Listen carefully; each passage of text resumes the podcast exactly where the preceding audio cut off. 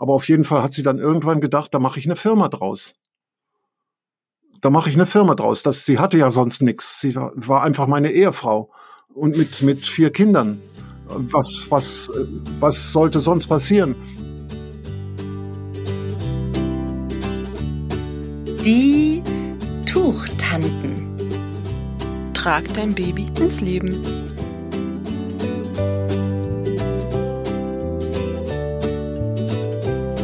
Hallo, liebe Tuchtanten und Tuchonkel. Hier sind Juli und Annemaja. Und heute freuen wir uns ganz besonders, denn wir hatten unsere allerersten Gäste zu Besuch in unserem Podcast. Wir sprechen über die Wiederentdeckung des Babytragens in Deutschland. Und dazu haben wir uns natürlich niemand Geringeren eingeladen als die Gründergeneration der Tragetuchfirma Didymos. Das Babytragen war nämlich nicht immer so natürlich in unserer Gesellschaft, wie es sich heute vielleicht anfühlt. Erika Hoffmann, die Gründerin von Didymos, trug vor genau 50 Jahren in Schwaben mit einem Tragetuch aus Lateinamerika ihre Zwillinge und schrieb damit Geschichte. Im Interview erzählen uns Erikas Mann, Klaus Hoffmann, der wohl erste moderne Tragepapa Deutschlands und Erikas Tochter Tina Hoffmann, wie man die Tragetücher in den 70ern via Postkarte bestellt hat und wie Digitalisierung und Globalisierung das Tragen in der westlichen Kultur bekannter machten. Und auch wie sie auf den Namen Didymos gekommen sind und was es überhaupt bedeutet, Didymos. Ja, und noch vieles, vieles mehr. Wir wünschen euch ganz viel Spaß beim Zuhören.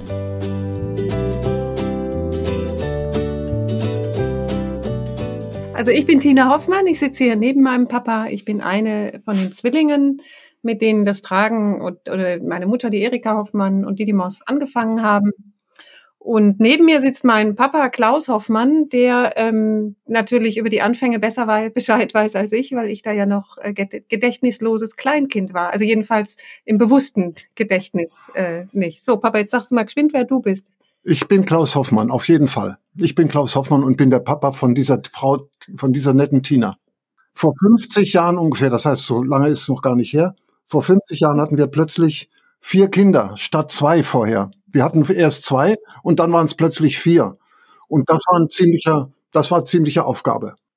Genau, die Zwillinge waren ja irgendwie der Auslöser des Ganzen. Ne? Also mitten in einer Zeit der Kinderwagen-Hochkonjunktur bekommt ihr Zwillinge. Was waren so die Herausforderungen mit noch zwei kleinen Babys auf einmal da? Naja, wir hatten ein bisschen Hilfe von unseren Großmüttern. Die kamen dann manchmal aus Dortmund. Einmal die eine, dann kam die andere. Also wir hatten ja zwei Großmütter noch. Und ähm, die kamen nach zu uns und haben uns geholfen natürlich. Aber das war nicht alles.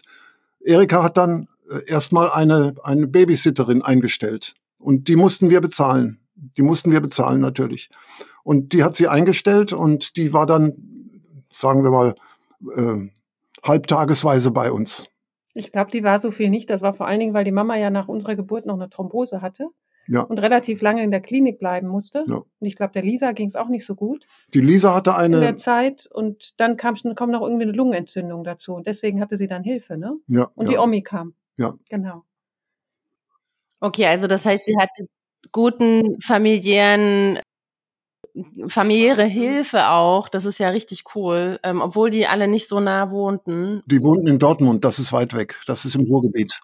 Also ich musste schon mit ran und ich habe natürlich auch Windeln gewaschen und alles gemacht, was man machen muss. Und sag mal, wir müssen jetzt unbedingt wissen, wie dieses Tragetuch aus Mexiko ins Spiel kam. Wir haben da wirklich verschiedenste Geschichten, Anekdoten gefunden. Also Erika wurde ein Tragetuch geschenkt zur Geburt ihrer, unserer Zwillinge. Und Erika hat fand das wunderbar und hat gefragt, wo kommt denn das her? Ja, das kommt aus Peru.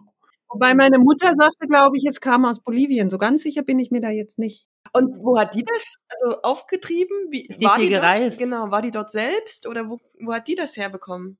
Die war wohl dort und hat das mitgebracht. Die hatte eine längere Reise dort gemacht. Die war der Mann das, ja. irgendwie Journalist oder so. Aus dem Grund waren die da. Das war irgendwie so eine Geschichte. Der Mann war aus beruflichen Gründen dort und sie hatte das mitgebracht. Also gut, so kam das zu uns. Und Erika fand das Tuch viel zu kurz, weil die Peruanerinnen viel kleiner sind als unsere Frauen.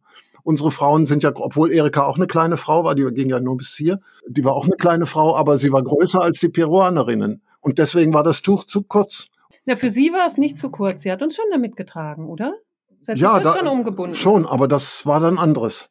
Also sie haben dann später ein anderes weben lassen extra, was größer war, was man weiter, weiter umschlingen konnte. Aber sie hat erstmal mit diesem Tragetuch getragen. Sie hat gedacht, ob das ging und hat es ausprobiert. Und es hat sich gut angelassen und dann, da fiel das auf, einer großen Hamburger Illustrierten fiel das auf.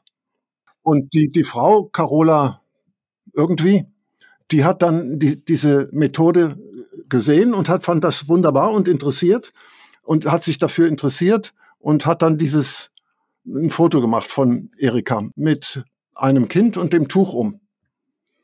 Also tatsächlich hat sie erst ein Model gehabt und die haben damit das Foto gemacht und Das haben stimmt. meiner Mama gesagt, sie soll ähm, nach Hamburg kommen und soll dazustehen und schauen, dass sie das richtig machen mit dem Tragen. Ja, das stimmt. Und dann hat die Redakteurin sie gefragt, und wie hat es Ihnen gefallen? Der, der, und meine Mutter hat damals noch gesagt, aber wer bezahlt denn den Flug? Da habe ich gesagt, natürlich bezahlt das Gruner und Ja, war das damals. Und ähm, dann hat meine Mutter gesagt, ja, das war ein tolles Model, die war sehr hübsch, aber irgendwas hat gefehlt. Und hat sie gefragt, ja, was hat denn gefehlt? Ja, die Beziehung. Woraufhin die gesagt hat, prima, dann fotografieren wir jetzt sie. Das war meine Mutter natürlich völlig schockiert, dass sie jetzt da aufs Bild sollte. Und so kam meine Mutter dann in den Stern. So war's, ne? Ja, so war's. nach Hamburg Genau so geflogen? war's, ja, genau so war's. Und dann hat der Lebeck, der berühmte Fotograf, hat das Foto gemacht. Das Foto ist natürlich, da war Erika noch nach früherer Mode mit ihren Haaren relativ ungewöhnlich für heute, heutige Zeit. Aber da ist sie dann fotografiert worden und da ist sie groß rausgekommen als Foto im Stern. Das war wunderbar. Und dann kamen natürlich jede Menge Anfragen. Genau, hattet ihr da schon die Möglichkeit, dass man die kaufen konnte, die Tücher? Nein, hatten wir noch nicht, nein. Äh, Aber es kamen dann so viele Anfragen, dass ich die mal im Wohnzimmer auf dem Teppich sortiert habe, die Anfragen. Die kamen aus aller, die hatten bestimmt 300 Anfragen auf einmal nach dem Und Sternartikel. die wollten ein Tuch. Und die wollten gerne auch so ein Tuch. Okay. Und dann habe ich diese ganzen Anfragen sortiert auf dem Teppich bei uns im Wohnzimmer und wir haben das äh, versucht zu beantworten. Und, ähm, und dadurch wurden die Tücher dann auch publik und Erika hat dann versucht, diese Tücher zu vermarkten, also zu verkaufen. Also erstmal hat sie sie importiert und dann hat sie eben, sie wusste nie, was kommt. Das war vollkommen Ah, unterschiedlich. Mhm. Und die Akzeptanz war natürlich, weil die Leute wollten gerne wissen, was sie kriegen. Mhm. Und das war sehr schwierig. Das hat auch alles sehr lange gedauert und die Zollformalitäten. Gibt's dicke Ordner bei uns im Keller mit Durchschlägen und Schreibmaschine und Kohlepapier und so. Das war sehr, sehr mühsam. So war es. Aber es, sie waren natürlich auch mit irgendwelchen falschen Garnen gewebt. Wie heißt es Nee, es waren, die waren zum Teil mit viel Synthetik. Aus Synthetik, Grund war genau. damals Synthetik drin. Wir wissen nicht, ich weiß, das weiß ich nicht, warum. das so war. Synthetik, ja. Das hatten die Peruaner, hatten das so. Weil die wollten schnell billige Aber ich Tücher glaube, haben. die Importierten kamen, glaube ich, aus Mexiko, Papa. Ich meine aus Peru, aber du weißt es besser. Ich, ich meine schon Also, aus Peru. Alles ich kam gucke aus. noch mal in die Zollpapiere. Das kann man hier eindeutig feststellen, genau. Und dann hat sie gesagt, äh, ja, ich möchte jetzt die einfach hier weben, damit es einfacher ist und kein Zoll. Und dann hat sie gesagt, äh, jetzt probieren wir mal, ob wir das denn auch hier weben können. Und dann hat sie eine Firma gefunden in, der in der Nähe, Sindelfingen. Und da konnten die Tücher dann, können die Tücher gewebt werden zu einem Preis, der relativ vernünftig war. Und dann bin ich nicht mehr nach Frankfurt gefahren zum Flughafen und habe Tücherrollen geholt, sondern ich bin nach Sindelfingen gefahren und habe da die Tücher geholt. Also das habe ich gemacht, wenn, sofern das notwendig war. Das hat Erika natürlich auch veranlasst, aber ich bin da oft gefahr, gefahren. Meistens jeden Freitag abends. Sag mal, Klaus, hast du an diesem Punkt, wo ihr angefangen habt, diese Produktion selber so in die Hand zu nehmen, hast du da das Gefühl gehabt, hier wird jetzt so ein Grundstein gelegt für was ganz Neues, ähm, was auch vielleicht den, Umgang mit unseren Babys verändern wird, so in Deutschland? Also, dass, dass jetzt hier wirklich so eine Welle ausgelöst wird? Hattet ihr da so ein Gefühl, hey, wir machen jetzt was ganz Neues und irgendwie wollen die Leute das auch? Wir wollten keine Welle, wir wollten keine Welle auslö auslösen. Wir lebten damals noch in einem kleinen Dorf in der Nähe von äh, Heilbronn. Und da war eine, da waren alte Leute. Eine alte Frau hat dann gesagt, mir braucht so etwas nicht für unser Klump. Wir, wir, mir hin, wir hin, äh, was hat sie gesagt? Mir händ Oma für Borscht. Ja, mir hin Oma für Borscht. Für Und Borscht sind die Kinder. für die Borscht, ja. Das heißt so bei uns. Also wir haben die Oma für, für Borscht, für die Kinder. Okay, wir haben die Oma für die Kinder, nicht die Mama sozusagen. Ja, Nee, nicht die Tücher vor allen Dingen. Nicht die also wenn Tücher, wir uns nicht das kümmern Tuch. können, nicht das Tuch. Okay. Also sowas brauchen wir nicht. Wir haben einen Kinderwagen und wir haben die Oma für Borscht. Für Ah. Borscht. Okay. Und da wurdet ihr dann wahrscheinlich auch ein bisschen schräg angeguckt, als sie dann mit diesen Tüchern rumkommt, oder wie war das? Natürlich, die haben uns schon komisch angeguckt, aber dann kam die Heilbronner Stimme da drauf. Und ähm, dann wurde das Tuch natürlich so langsam bekannt und immer bekannter. Und wie gesagt, dann bekamen wir diese ganzen Anfragen und ich habe mich schwer darum bemüht, dass diese Anfragen beantwortet werden. Und Erika natürlich auch. Das waren alles so kleine Postkarten dann schließlich, äh, die kamen und äh, wo nach Tüchern gefragt wurde. Okay. Aber die Presse hat dann doch ähm, darüber berichtet und es wurde populär. Beziehungsweise hat euch auch das Gefühl gegeben, okay, wir sind nicht total verrückt. Es gibt da auch Leute, die das gut finden. Und ich meine, das ist ja, Ja, ein sehr kleiner Rahmen, ne? wenn man so in einem kleinen Ort ist. Ähm, das kennen ja alle Jeder wahrscheinlich. kennt jeden. Und dann ist man irgendwie schnell, kriegt man so ein Stempel drauf. Und das heißt, ihr seid trotzdem mit den Kindern im Tuch draußen auch rumgelaufen und habt euch jetzt nicht versteckt oder geschämt, sondern ihr habt das schon mit, mit ähm, Freude, Achtung, mit so einer Haltung auch ähm, getragen, ja. Meine Frau hatte dann auch einen Bekannten, einen bekannten Arzt. Der Arzt, der sie entbunden hat mit den Zwillingen, äh, mit dem hatte sie sehr starken Kontakt. Und der Arzt hat gesagt, das Tuch ist gut. Das dient auch dann dem, dem Prinzip, dass die, die Beine zunächst mal breit gewickelt werden. Ja, breit gewickelt, gestreckt werden, die Beine. Nicht, nicht so eng, eng zusammen, sondern auseinandergestreckt werden. Die Anok Spreizhaltung. Hm? Ja. Ist auch jetzt noch wichtig für uns Trageberater, ja. Das fand der Arzt sehr gut und, ähm, und hat uns hat deswegen die, die Erika auch unterstützt damit und hat ihr Gutachten gegeben. Hat ihr ein Gutachten geschrieben, ähm, dass das Tuch vernünftig wäre und, an, und angemessen sei und auch ärztlich empfohlen wird. Oh, super. Und ähm, dann ist das so immer bekannter geworden, so damit. Dieser Arzt, Dr. Schermack, Den Schermack hat sie später kennengelernt. Das war der Herr Probst damals. Der Oder Herr das war Schermack, erst das der war ein Probst, ja, das- Berühmter, berühmter äh, Professor und Kinderarzt aus das Wien. kann sein, dass ich das so der mache. sich eingesetzt hat für ähm, gewaltfreie Erziehung, was in den 70ern nicht, ähm, gar nicht noch, gar nicht en vogue war. Und der hat sie sehr, sehr gefördert dann. Also das hat sie auch getragen dann, weil die, es war, gab auch sehr viele negative Reaktionen, aber diese positiven haben sie sehr getragen vom Professor Czermak. Der Schermack, hatte noch ja. einen Sohn, der hat das auch weitergeführt, aber die sind inzwischen beide gestorben. Okay. An welchem Punkt habt ihr dann gemerkt, okay, wir müssen hier irgendwie eine Firma gründen und das wird größer, als wir es vielleicht am Anfang gedacht haben? Also, wo war klar, das ist jetzt nicht nur so ein Nebenjob, das mache ich nebenbei? Oder Erika hat das ja dann prak- praktisch in ihrer Elternzeit eigentlich angefangen, ne? Ähm, wo ihr dann echt dachtet, okay, wir müssen hier Leute vielleicht einstellen, wir müssen überlegen, wer macht die Buchhaltung, weil was du jetzt beschrieben hast, Klaus, war ja, du warst ja ähm, Customer Care, also du hast dich um die Kunden gekümmert, du hast die beantwortet, du hast die Sachen abgeholt. Erika hat ganz viel Marketing gemacht. Also ihr, das war ja ganz klein erstmal. wenn Tücher gebraucht wurden, musste ich die abholen. Aber sonst habe ich nicht viel gemacht. Ich war ja Architekt, ich hatte ja einen Mhm. Beruf. Genau. Und deswegen habe ich da nicht so viel mithelfen können bei den Strukturen. Und deine Frau hat aber das dann hauptberuflich irgendwie gemacht, oder? Meine Frau hat das dann alleine aufgezogen. Okay. Und wann, und wann hat sie wie eine äh, Firma gegründet? Also man muss vielleicht dazu sagen, das klingt so, wie wenn das jetzt groß gewesen wäre. Sie hat das ewig lang vollkommen alleine am Küchentisch gemacht, hat Ja. natürlich die Hilfe eines Steuerberaters in Anspruch genommen, weil sie hatte ja gar keine Ausbildung dafür und Elternzeit und sowas gab es ja auch nicht. Sie war Hausfrau und Mutter. Ach so. Sie hat immer von Dienstag auf Mittwoch ähm, die Nacht oder Mittwoch auf Donnerstag, weiß ich nicht mehr. Eine Nacht hat sie immer durchgearbeitet, um alles aufzuarbeiten. Oh mein Gott. Also und das ging bestimmt die erste Angestellte, die sie unterstützt hat. Die kam dann kam dann schon mal jemand, um auch ein Päckchen zu schnüren. Ich glaube auch schon in Heilbronn. Aber so zwei drei Stunden die Woche, die sie ihr einfach geholfen hat neben den Kindern und auch in, als wir in Ludwigsburg waren, kam auch immer nur eine, die Frau Kurzenberger, Mhm. für einen halben Tag einmal in der Woche. Da hat sie Ja, das das eigentlich stimmt. auch. Und dann haben irgendwann wir Kinder mitgeholfen, also mein, mein Bruder und so. Okay, also man Genau. muss sich das vorstellen, sie war jetzt ähm, zu Hause, hat jetzt ähm, zu Hause die Kinder betreut. Die waren nicht im Kindergarten oder irgendwas. Nee. Genau, und sie hat dann, Mein Bruder war in der Grundschule natürlich, meine Mhm. Schwester im Kindergarten und wir Zwillinge waren zu Hause, klar. und dann hat ja. sie nebenbei sozusagen diese ähm, Tücher verpackt und verschickt und äh, organisiert, dass die gewebt werden und Genau. Das waren ja auch ganz wenig, muss man so, sagen. okay. Das ist ja kein, also war ja wirklich, das war auch ganz klein und das, sie hatte auch nie vor, ein Unternehmen zu gründen. Ne? Das war nie ihre Absicht. Naja, also mit diesen, äh, mit diesen Karten, mit diesen interessierten Karten von den Frauen, die interessiert waren daran, durch den Artikel in der Illustrierten, da waren es dann schon viele. Mhm. Da waren es schon sehr viele. Und das sprach sich dann auch rum. Mhm. Und es ging dann auch so weiter. Und da hat sie dann schon mal irgendwann gedacht, ich weiß nicht mehr, wann der Zeitpunkt war, aber auf jeden Fall hat sie dann irgendwann gedacht, da mache ich eine Firma draus. Mhm. Da mache ich eine Firma draus. Das, sie hatte ja sonst nichts. Sie war, einfach meine Ehefrau. Und mit, mit vier Kindern.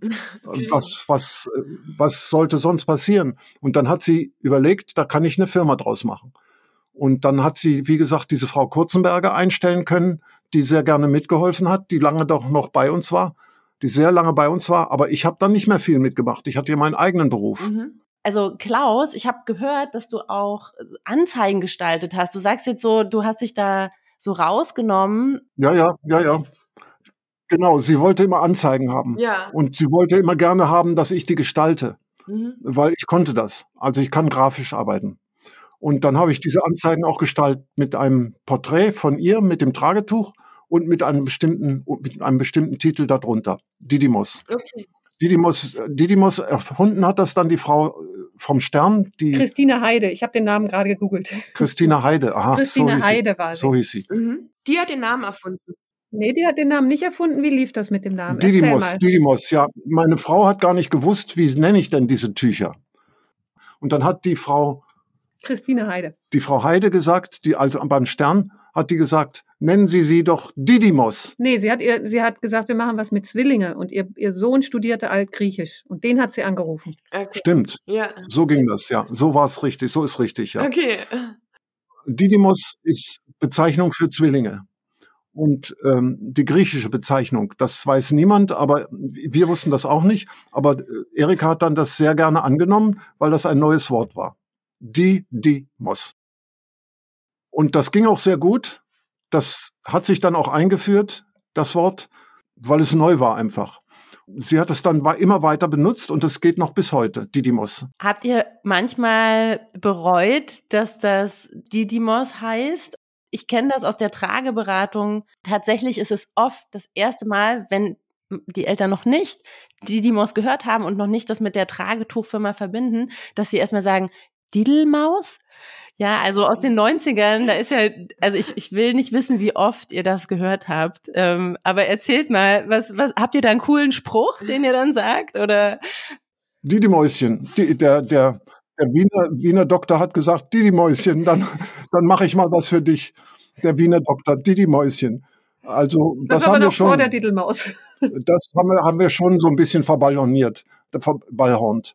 Aber mm, Didymäuschen ist mir jetzt gerade bewusst. Vielleicht gibt es auch noch ein anderes Wort, das weiß ich aber nicht genau. Also tatsächlich gab es das öfter, dass Leute Diddlemaus geschrieben haben oder auch anderes. Also auch heute noch wird der Name manchmal, aber das ist alles vollkommen im Rahmen. Und was man damals auch nicht wissen konnte, der Name funktioniert auch international sehr gut. Darauf hat, daran hat natürlich niemand gedacht. Ähm, und deswegen, ich glaube, es gab nie eine Frage, ob das der richtige oder der falsche Name war, oder? Nee. Also ich, ich habe da nie dran gedacht. Das war immer, immer klar, dass sie heißt so. Okay. Das war immer klar. Da gibt es auch ein schönes Bild von meiner Schwester Anna, da haben sie dann drunter geschrieben, ziehst du kein, kleine Kinder groß, tu sie nur in Didymos. Ah, schön. Da kann man echt viel draus machen. So. Ist halt einzigartig, Ja. ne? So, dann habt ihr diese Firma gegründet oder Erika Hoffmann hat diese Firma gegründet. Erika hat sie gegründet. Genau. Ich war nicht dabei. Sie hat selber gegründet. Das hat sie alles selber gemacht. Und Ganz schön mutig, ne? Genau. Sie war ja nicht dumm. Sie war gut ausgebildet. Sie war sehr gut ausgebildet und hat das alles selber organisiert. Mhm. Auch die ganzen Werbungen hat sie organisiert und hat das alles großgezogen und hat sich da unheimlich stark engagiert. Okay, und wie ging es dann weiter? Weil irgendwann wurde es ja größer. Du hast gesagt, am Anfang, sie wollte eigentlich gar kein Unternehmen, aber irgendwann wurde es größer. Wie, ähm, wie verlief das dann weiter? Wie verlief es? Ich weiß auch nicht. Sie hat es einfach großgezogen, das Baby. Ihr habt dann einen Laden eröffnet, oder? Wie, was waren die ersten Schritte dann dazu? Oh, das war aber viel, viel später. Ach, echt? Das Ja. war, ja, ja, das war, ähm, die, die, die Leute kamen zu euch zum Kaufen, ne? In Die kamen zu also uns. In der Uferstraße dann schon. Okay. Was. Also es gab einen Umzug 1975, 76? Ja, kann gab es sein. einen Umzug nach Ludwigsburg. Dann ähm, war das aber natürlich damals ohne Internet. Ähm, niemand fand mehr die Firma Didymos, weil meine Mutter das alles irgendwie nicht richtig organisiert hatte mit Telefonumstellen und sowas, sondern die Leute fanden einfach Didymos nicht mehr. Dann fing sie also nochmal von vorne an. Und dort in der Uferstraße, da fing das dann auch langsam an, dass mein Bruder mitgeholfen hat. Mhm. Und da kamen die Leute und klingelten an der Tür, an der Haustür, an der Wohnung sozusagen. Ja. Und haben sich Tücher besorgt und äh, beraten lassen auch. Im Vorgarten hatten wir dann ein Schaufenster ausgestellt, aufgestellt. In dem Schaufenster wurden dann die, wurde ein Tuch gezeigt. Mhm. Das war aber eine kleine Stadt oder ein kleinen, kleiner Stadtteil. Und äh, da waren nicht so viele Leute und deswegen hat das Tuch da in dem Schaufenster nicht so viel bewirkt. Mhm. Aber vielleicht doch. Ich weiß es nicht, ob das viel Aber er, hat. du hast in der Klettpassage, die Mama hat in der Klettpassage, das Ach ist so, der, der ja. Bahnhof von Stuttgart, hat unten eine Passage und da gibt's Das jetzt nicht mehr, aber damals gab's da Schaukästen. Das stimmt. Und was habt ihr damit gemacht? Und da haben wir ein Tuch ausgestellt und das, den Prospekt auch ausgelegt in der, in der Klettpassage. Mhm. Und da gehen sehr viele Leute dran vorbei und äh, gucken, was es alles gibt im Theater, im Kino, so weiter und vielleicht auch hier, was da eine Firma ausstellt. Und das haben wir da gemacht. Das Und- hast vor allem du dekoriert, ne? Und da bin ich je, praktisch jede Woche hin und habe das neu dekoriert und Cool. in der Klettpassage Passage immer gezeigt, was wir alles so haben. Gab ja kein Internet, ne? Nee, und da haben euch ganz viele gefunden daraufhin. Die sind da und die sind dann zu euch, die haben das in der Klettpassage gesehen und sind dann zu euch nach Hause und haben geklingelt. Ja, Toll. Kann man sich nicht mehr vorstellen Mhm. heutzutage.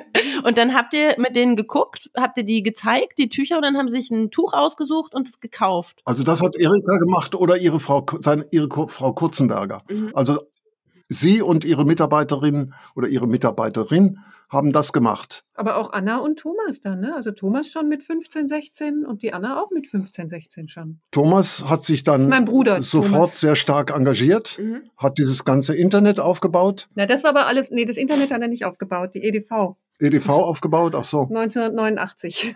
Aber dann hat er auch einen Beruf gelernt. Er wurde dann Jurist und er hat dann äh, sich irgendwann zurückgezogen aus dem Ganzen. So wie ich ja auch. Ich war ja auch nicht mehr dabei zum Schluss.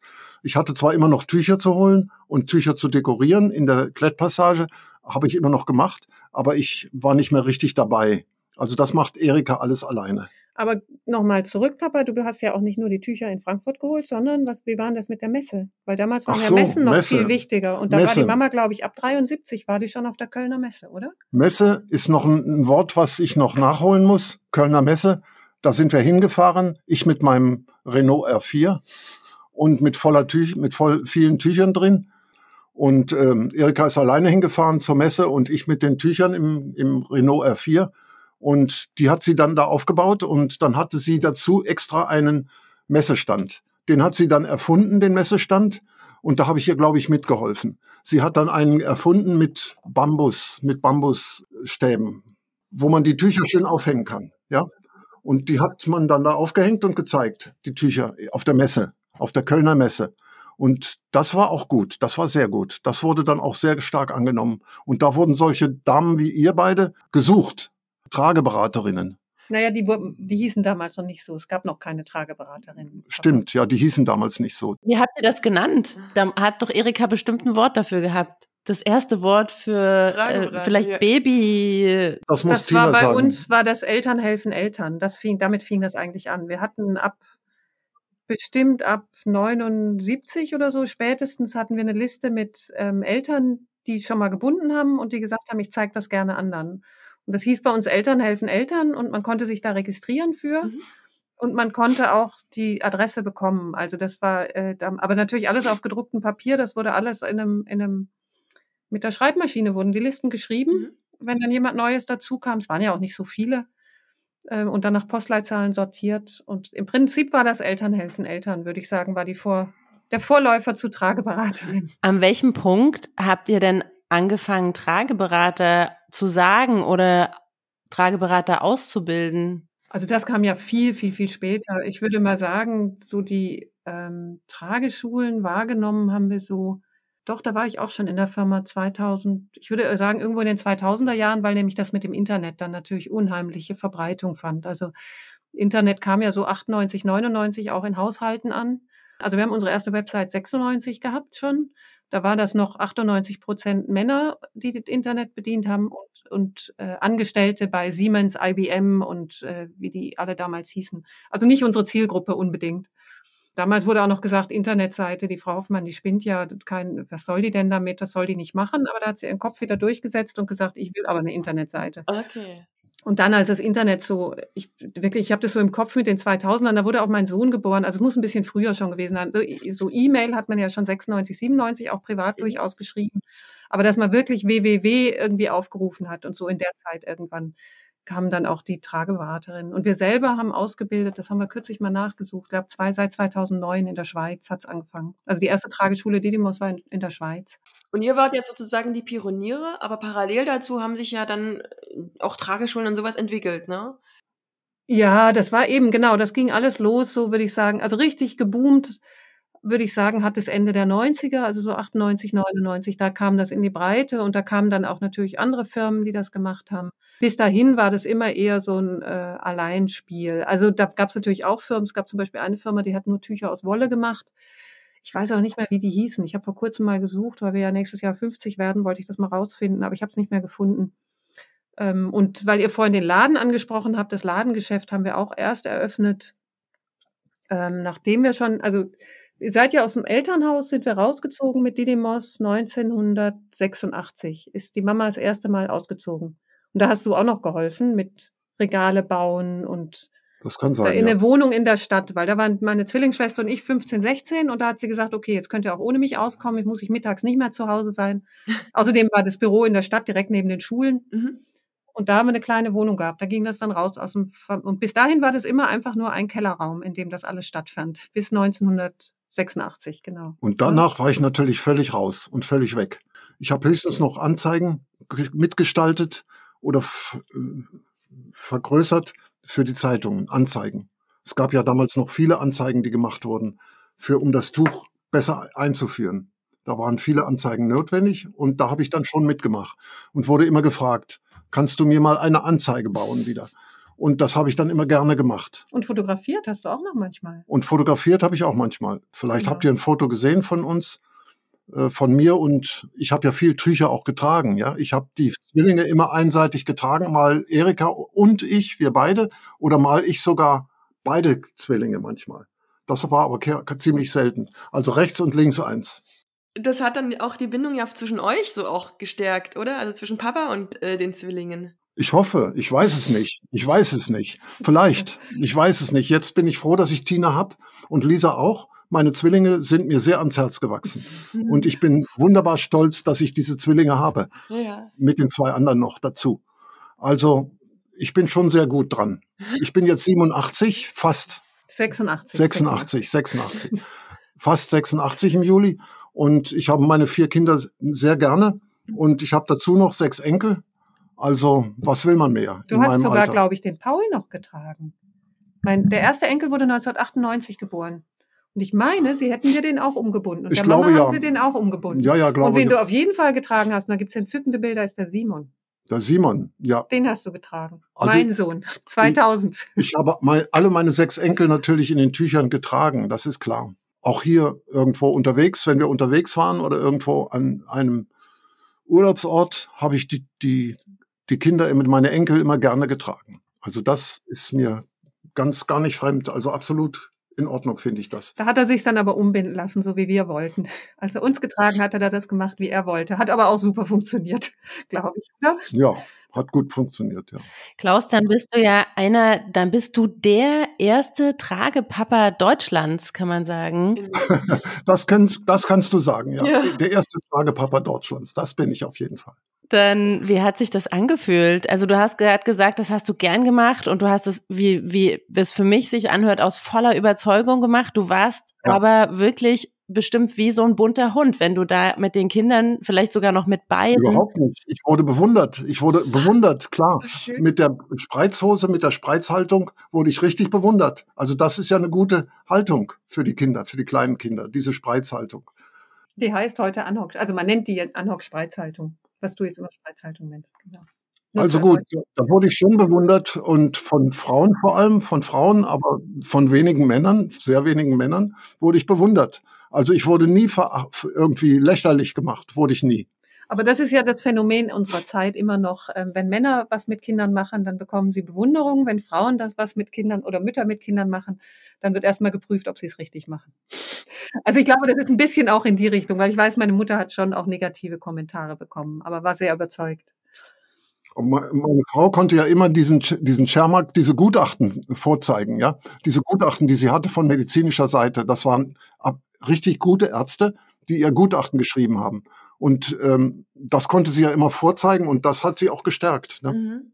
im Hintergrund. Aber gab es irgendwo auch einen Punkt, also wo ihr irgendwie, es geht so um Hochs und Tiefs, ja, also ihr habt einfach schon so viele Jahre, wie, du hast es gerade gesagt, Tina, ihr werdet jetzt 50 Jahre, 50 Jahre gibt es Didymos. Was sind denn so Punkte, wo du sagst, da haben wir echt fast gedacht, wir wir schaffen das nicht mehr oder also weil es fühlt sich ja auch so an, als wenn ihr wirklich als Familie alle irgendwie euren Platz da hattet. Ne? Ihr habt gesagt, die Kinder, als sie größer waren, haben mitverkauft oder so. Ihr seid wirklich damit groß geworden. Also das ist wirklich so der Inbegriff von Familienfirma, würde ich sagen. Wo gibt's denn was, wo ihr wirklich dachtet, ja, wir kommen gerade nicht weiter? Gab's das irgendwann mal?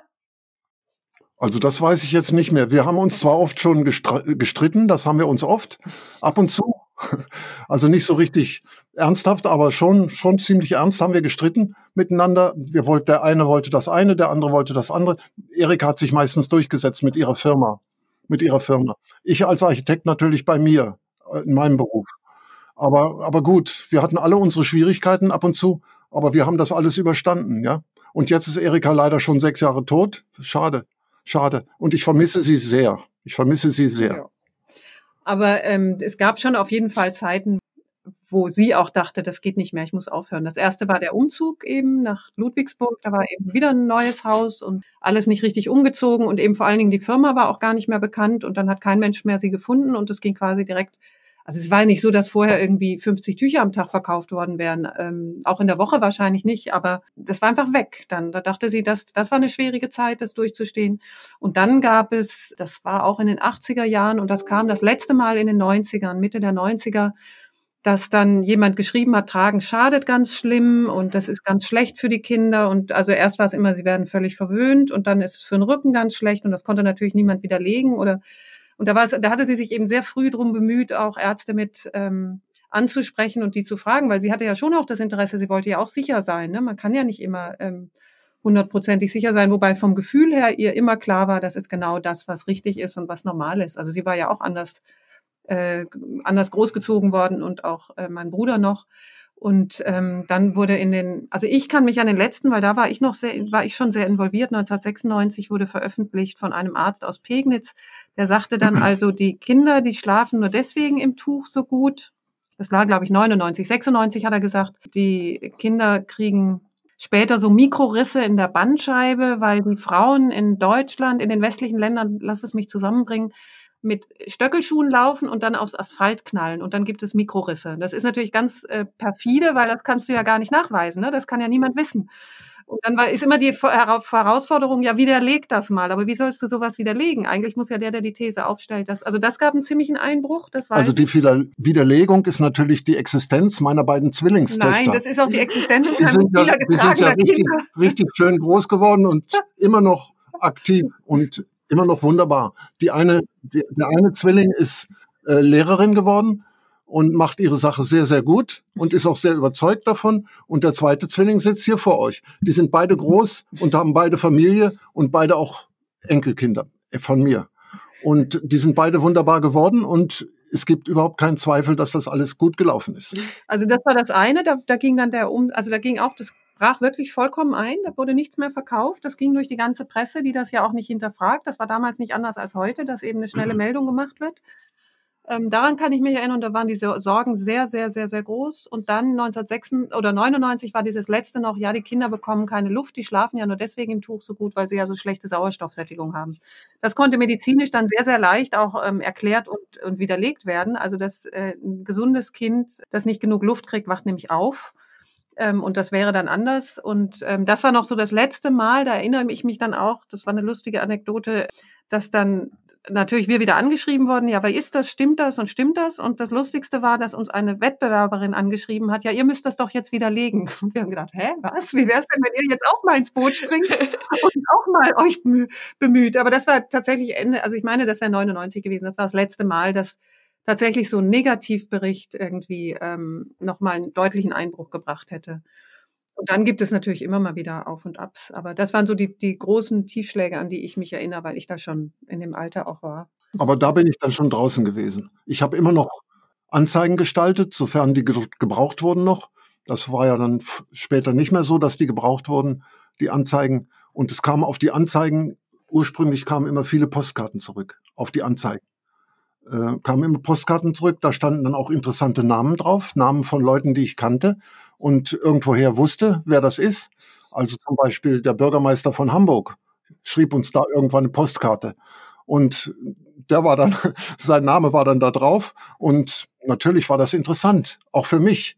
Aber er tut immer so, als hätte er gar nichts mehr damit zu tun gehabt. Das stimmt natürlich nicht, weil in so einem Familienbetrieb sitzt die Firma immer mit am Tisch. Das ist ja. doch ganz klar, wenn man isst. Das Zum ist Beispiel immer, heute. Immer Thema. Zum Beispiel heute noch, genau.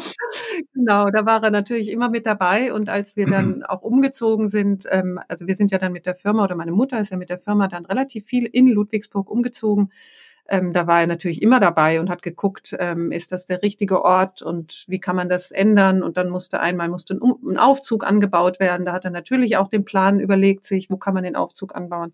Also er wurde schon in Anspruch genommen, auch wenn er jetzt so tut. Und ich erinnere mich, vor drei oder vier Jahren hat er mich besucht in, auf der Kind und Jugend der Kölner Messe und kam da und hatte einfach Lust, nach Köln zu fahren und ist mir da quasi hinterhergefahren. Das geht ja heutzutage alles sehr schnell mit dem ICE und kam an den Stand und sagte, nee, Tina, das gefällt mir aber nicht, wie er das hier gemacht hat. Ihr müsst das ja ganz anders machen. ja, das ist dann erst so, uff, Mist. Ja, dann ist ja wieder in so einer Rolle drin und ähm, aber war gut, hatte laut, lauter gute Ideen, die wir dann so gut wir konnten auch sofort noch umgesetzt haben. Man kann ja umschieben und so, wir haben ja immer nur einen sehr kleinen Stand. Also er ist schon noch immer ganz dabei. Oder wenn wir ein Prospekt, wenn ich ein Prospekt ungeachtet liegen lasse, dann kommt, nee, Tina, das gefällt mir nicht. Das musst du ganz anders machen, das musst du ganz umstellen, gell? Ja. Das Interesse ist immer noch 100 Prozent da. Ja, das stimmt. Ja. Das stimmt. Genau. Was würdet ihr sagen, was macht euch als Familienunternehmen aus? Dass wir uns gerne mögen. Na, ich glaube schon ein bisschen, was alle Familienunternehmen ausmacht. Man, man zofft sich und man streitet sich auch und man spricht dann auch mal einen Tag nicht miteinander. Also jetzt nicht wir zwei, weil so eng ist jetzt mein Papa da auch nicht in der Firma, aber natürlich mit meiner Mutter oder auch mit meiner Schwester oder wir drei untereinander. Ähm, aber in der Familie geht's halt immer weiter. Ne? Also man kann ja nicht, das endet ja nicht. Also am nächsten Tag trifft man sich wieder, man hat Enkel, man hat Nichten, Neffen, Geschwister und ähm, das ist ja, darüber versöhnt man sich dann auch wieder und dann geht's halt immer weiter. Ne? Wir haben ja jetzt genau so ein bisschen über die Sachen gesprochen, die nicht so gut liefen. Ähm, erzählt mal von den Sternstunden, die ihr so miterleben konntet, von der Firmengründung, den Hochs in den letzten 50 Jahren. Ähm, das wird ja heute ganz wenig nur noch gemacht, aber man, heute kriegen wir natürlich schöne E-Mails und man kriegt Kommentare in Blogs.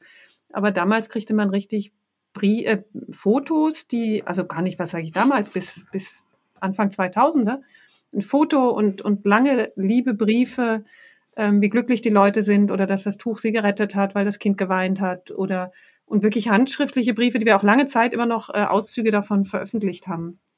Ja, es wurden immer Auszüge von den Briefen veröffentlicht und da habe ich auch dran mitgewirkt, dass die in die Broschüre, ne? Broschüren kamen, ja. Da Stimmt, das hast doch du immer gemacht. Du das habe ich gemacht, ja, ja, ja, genau, genau. Ja. Diese Antworten, die dann kamen, diese positiven Antworten. Und das waren ja sehr viele. Kundenstimmen. Ja. Heute hat man das als Kundenstimmen auf dem auf der Webseite, ne? Mhm. Und damals war einfach alles noch geklebt. Das ist auch total spannend, eigentlich, ja, wie sich das ja, entwickelt hat. 1983, meine ich, wäre das gewesen, hat die Uniklinik Köln eben gesagt, wir wollen das für Frühgeborene. Und daraus hat sich ja auch unheimlich viel entwickelt. Das war dann eine sehr große Nische, oder nicht eine sehr große, eigentlich eine sehr kleine Nische, aber das war eben schon eine große Sache, weil die dann angefangen haben und geguckt haben, ähm, wie können wir den äh, wie können wir das integrieren und welche positiven Effekte hat das? Und dann hat ja auch die Frau Stening später dann noch Studien dazu gemacht, Sauerstoffsättigung bei liegender Trageweise und bei aufrechter Trageweise, die auch immer noch zitiert wird, ähm, weil die sehr gut gemacht war, die Studie. Dann war natürlich auch eine, also was einfach auch sehr, sehr schön war, war, waren, wenn es dann positive Veröffentlichungen gab. Ne? Nicht nur diese Tiefs, die einem dann Angst gemacht haben, sondern auch diese positiven Veröffentlichungen oder was auch toll war, als dann die ersten Anfragen aus USA kamen. Also das konnten wir uns ja, keiner von uns war je in USA, ähm, bis die ersten Anfragen kamen. Und jetzt stellt euch vor, jemand ausgerechnet aus den USA, aus diesem Land der ungeahnten Möglichkeiten, kommen jetzt Anfragen und die Leute wollen unsere Tücher haben. Das kam so, ich glaube 1999 die ersten oder 98 die ersten und dann so 2001, 2, als dann die Foren kamen, The Baby Wearer, der kam glaube ich so um 2004 da kamen dann diese Nachfragen. Das war natürlich schon, schon toll. Das hat unheimlich Spaß gemacht, auch diese, diese Bestätigung. Und dann habt ihr nach USA verschifft. Ja, schon. Wir haben also ähm, verschifft klingt gleich nach Containern. Also leider, leider war das nicht containerweise. Vielleicht auch ganz gut so, dass es nicht containerweise war. Nee, das waren dann schon einzelne Pakete, aber das sind dann eben auch so Sachen, die das Leben ja immer spannend machen, weil dann kommen neue Herausforderungen. Ne? Bis dahin hatten wir uns nicht so sehr beschäftigt damit, wie verzollt man. Es war uns jetzt auch nicht ganz fremd, was viele ja auch nicht wissen. Ich meine, diesen äh, innergemeinschaftlichen Warenverkehr, der so vollkommen zollfrei funktioniert, den, den gibt's ja auch erst seit Anfang der 90er, ich meine 94 oder so. Bis dahin ähm, hatten wir inzwischen auch eine Weberei noch zusätzlich in Österreich. Und das wurde noch in Schillingen bezahlt und das wurde auch ganz normal verzollt. Also es musste in, ähm, wie hieß das Zollamt nochmal? Ich habe es vergessen. Ludwigsburg. Nee, das Zollamt ähm, an der österreichischen Grenze, wo man das, das dann richtig die Ware verzollen musste. Ne? Also insofern war uns jetzt Verzollen nicht ganz fremd, aber ähm, das war dann eben neu. Das musste man jetzt auch wieder lernen. Und das, das sind die Sachen, die ja auch wirklich Spaß machen. Oder ähm, was natürlich auch ganz toll war, wir wurden als Betrieb, ich weiß nicht mehr genau, wann das war, wahrscheinlich in den 90ern dann schon einmal ausgezeichnet als besonders familienfreundlich, was damals so äh, aufkam ja. als großes Thema. Genau, einfach durch die Möglichkeit, dass ähm, Mütter eben, das, das ist ja heute, sagt man irgendwie, das ist ja alles selbstverständlich und die Betriebe müssen sich nach den Eltern richten und nach den Bedürfnissen. Aber jetzt Anfang der 90er war das noch nicht so selbstverständlich oder noch nicht so selbstverständlich, dass Frauen unbedingt erwerbstätig sein müssen. Ähm, klar, ab den Mitte der 70er durften sie es dann ohne Erlaubnis der Männer, der Ehemänner. Ähm, aber das war natürlich schon toll, dann irgendwie den Landespreis für familienfreundlichen Betrieb zu bekommen und da auf eine Bühne und dann, das ist dann schon ein schöner Erfolg, ne? Oder wir haben dann auch einen Umweltpreis bekommen ähm, für einen umweltfreundlichen Betrieb, weil eben sehr, sehr früh oder meine Mama sehr, sehr früh darauf geachtet hat, dass die Sachen schadstofffrei waren. Also auch der, der Weber in, der war ganz stolz, was er da alles drauf machen kann in den, in den 70er Jahren und welche tollen Apparaturen. Das war die Zeit, wo alle Synthetik getragen haben. Ne? Und meine Mama hat gesagt, nee, lassen Sie das alles weg, ich will das nicht. Also ich glaube auch die allerersten Tücher bei uns, die waren auch bügelleicht, weil es anders gar nicht gab. Das war einfach, das war hip, das war der Trend, das musste so sein. Ähm, und es war dann auch teurer, das nicht zu machen. Ähm, und die allerersten, da war auch zum Teil Viskose noch mit drin. Was man jetzt wieder macht als Highlight sozusagen. Ja, was man jetzt wieder macht, natürlich als Highlight, genau. Aber ähm, also sie hatte darauf bestanden, dass es eben alles Naturfasern sind und dass das irgendwann honoriert wurde und auch bestätigt wurde und dass sie da Rückmeldung bekommen hat. Das war natürlich toll. Also wir haben die, die Highlights überwiegen total. Die Tiefen, die hat man halt die vielen kleinen Tiefen hat man gar nicht so im Gedächtnis. Also man hatte, ich habe ja auch gerade nur die ganz großen, schweren Tiefen sozusagen aufgezählt. Aber diese kleinen, vor allem, die, also am meisten wirklich die Bestätigung von den Eltern und von den, äh, von den, ja, von den Nutzern, also von den Nutzerinnen, auch natürlich von Trageberaterinnen. Wenn man da eine tolle Rückmeldung kriegt, das sind so die Sachen, die einen tragen. Oder kürzlich habe ich auch jemanden geschrieben, die hatte ein ähm, ganz tolles Bild auf Instagram gepostet und hat uns da erwähnt. Und dann habe ich mich auch bedankt und habe gesagt, Montagmorgen, das ist echt super, die Woche läuft schon. Ne? Also das sind ja diese vielen kleinen Sachen, die wiegen ja viel, viel mehr und viel schwerer. Und auch, dass ihr euch jetzt für uns interessiert, ist natürlich auch ein Highlight, ist doch klar. Was mich als Kind unheimlich beeindruckt hat, da gab es die Messe Pro Sanita, hieß die. Die war in Stuttgart und das war so eine Ökomesse. Also so richtig, wie man sich Öko noch vorstellt, wie es eigentlich heute auch nicht mehr richtig gibt. Wenn man heute von Öko redet, ist das auch, glaube ich, eher schon inzwischen positiv besetzt. Damals stellte man sich so vor ähm, Haferflockenquetsche und ähm, wenig waschen und äh, Waldbrandaustreter an den Füßen und so. Also mal alle Klischees zusammengefasst. Ne? Und, Waschnüsse. Ja, ja, genau. Und ähm, da waren, war ich auf der Messe und war so 15, 16 und ich war eigentlich, das muss ich schon sagen, als Kind immer so ein bisschen, ja, was macht deine Mama? Hm, ja, die, die macht sowas mit Textil. Also wir haben das nicht so gerne, oder ich habe das nicht so gerne erzählt, weil es gab immer Rückfragen. Und eigentlich in der Zeit war es auch so, Mütter waren entweder Hausfrauen oder waren Lehrerinnen oder waren irgendwie in der Kirche aktiv oder so. Aber die waren jetzt, also so war das jedenfalls da in diesem Süddeutschland. Und ähm, deswegen war ich immer so ein bisschen zurückhaltend. Ja, die macht was mit Textil und wollte das auch immer nicht so erzählen. Und dann war ich auf diesem Messestand und dann kam ein älterer Herr, der damals so alt war wahrscheinlich wie mein Papa heute und guckte ganz kritisch. Und ich kannte das ja schon, diese kritischen Blicke am Messestand und dachte, oh nee, nicht schon wieder und jetzt muss ich mir irgendwas anhören und ich habe eigentlich keine Lust dazu. Und der guckte und dann sprach er mich an und sagte, das ist ganz toll, was Sie da machen. Und dann war ich schon irritiert. Ähm, und so mit 15, 16 ist man ja auch nicht so stabil. Und ähm, dann sagte er, ja, meine Schwester, die hat ihre Kinder auch getragen. Und dann habe ich gesagt, ach, das ist aber interessant. wann war das denn? Und er sagte dann, das war in den 30er Jahren. Und sie war ein gefallenes Mädchen. Also sie war eine, nicht alleinerziehend, würde man heute sagen, aber sie war eine unverheiratete Frau, die ein Kind bekommen hatte, ein uneheliches Kind. Und damit hieß sie für ihn gefallene, äh, gefallenes Mädchen. Und sie musste ihr Kind tragen, weil sie sich verdient hat, äh, anderswo zu helfen. Also das gab es schon noch, aber das war eben nur armen Leuten vorbehalten. Und dann natürlich in der NS-Zeit, das wissen wir selber, alles, was Kinder verhätschelte oder vertändelte, das musste natürlich unbedingt unterbunden werden, auch ganz andere Dinge. Das war für mich wirklich, das habe ich bis heute nicht vergessen, obwohl ich ja viel angesprochen wurde und viel erlebt habe. Aber dieses Erlebnis mit diesem älteren Herrn, vor dem ich mich eigentlich gefürchtet hatte, was da jetzt kommt, und dann diese Rückmeldung, also das äh, hat mich nachhaltig bis heute beeindruckt. Ja, genau. Guter alter Mann. Gibt's auch. ja, genau, so wie, wie dich, gell? mein Lieber. Also die Herausforderungen, mit denen ihr jetzt gerade zu tun habt, ähm, haben uns noch interessiert. Was genau, es hat sich einfach gewandelt, ne? Der Markt hat sich mhm. gewandelt, die Sicht auf Tragen hat sich komplett gewandelt. Ich würde wirklich fast sagen, gerade die letzten in dem Fall kann ich jetzt nur von mir ausgehen, sechs Jahre, ähm, in denen ich selber getragen habe, merke ich einfach, klar hier in Berlin, aber ich habe auch das Gefühl, äh, deutschlandweit oder auch weltweit ist es viel mehr akzeptiert und normal, ähm, die Babys zu tragen. Das heißt, dahingehend habt ihr es wahrscheinlich jetzt schon leichter, dass ihr nicht mehr jedem erklären müsst. Ähm, das hat der Arzt äh, hier gezeigt, das ist gut, das, da sind wir mhm. schon drüber hinweg. Aber genau, es gibt natürlich neue Herausforderungen. Der Markt ist ja riesengroß geworden ja. auch. Ja, also ähm, das nimmt jetzt halt den Lauf, den alles nimmt, wenn es äh, populärer wird oder auch akzeptierter, was ja auch schön ist und wirklich auch eine, eine tolle Entwicklung, weil viel mehr Kinder in den Genuss kommen und es auch nicht mehr dieses Gegeneinander ist, also entweder oder und doch gut akzeptiert. Was jetzt natürlich ist, es gibt unheimlich viele Tragen. Der Markt, der ist äh, sehr unübersichtlich auch geworden.